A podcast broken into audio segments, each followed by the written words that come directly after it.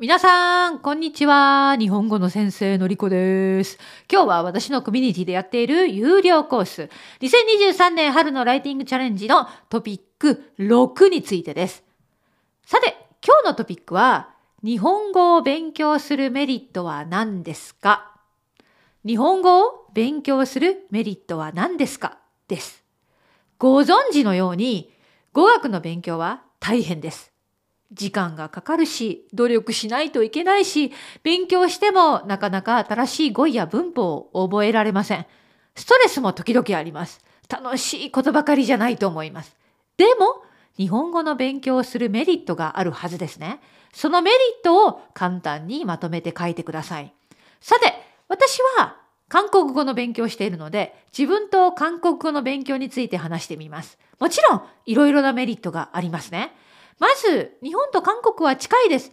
近いけど、つまり似ている文化や価値観もあれば、全然違うこともあります。韓国語を勉強することで、韓国の文化や歴史に触れ、韓国人の考えも学ぶことができます。何よりも、韓国語を学ぶことで人生の経験が広がりました。もっと韓国ドラマや K-POP を楽しめるようになったし、素晴らしい先生やコミュニティにも出会いました。時々、語学の勉強は意味がない、時間の無駄だという意見を耳にします。私は語学教師で言語や日本以外の国々の文化に興味があります。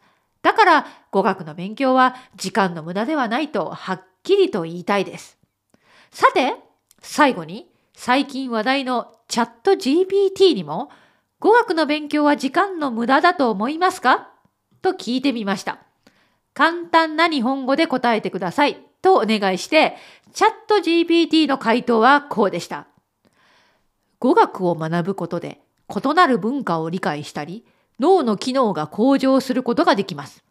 また、多言語を話すことは将来の仕事の機会を広げ、人々の、人々とのコミュニケーションも効果的に行えるようになります。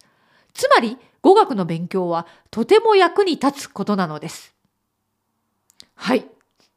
面白い。その通りの回答だったと思います。それではチャレンジの皆さんは日本語を勉強するメリットは何ですか？について短い作文を書いてください。いよいよ次がチャレンジのトピック7最後になります。では今日は以上です。